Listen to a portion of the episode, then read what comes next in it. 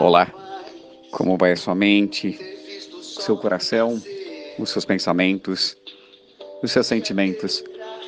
Em qual vibração você está? A vibração que te leva à dor ou a vibração que te leva à alegria, à plenitude e à vida? Como já dizia o sábio, somos assim. Sonhamos o voo, mas tememos as alturas.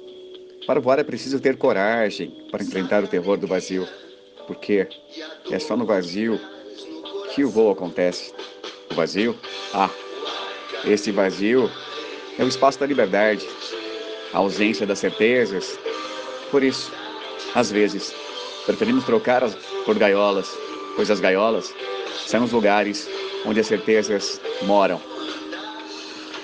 Nós temos três coisas básicas na vida da hipnose. Né? A primeira delas é o apego, o desejo por algo que talvez tenha uma conexão com o nosso ego de pertencer, de ter, de ter um reconhecimento, um pertencimento, o um afeto do outro. E lançamos mão da nossa liberdade, do voo. Como diria Nietzsche, quanto mais evoluímos, menores parecemos aos olhos daqueles que não sabem voar.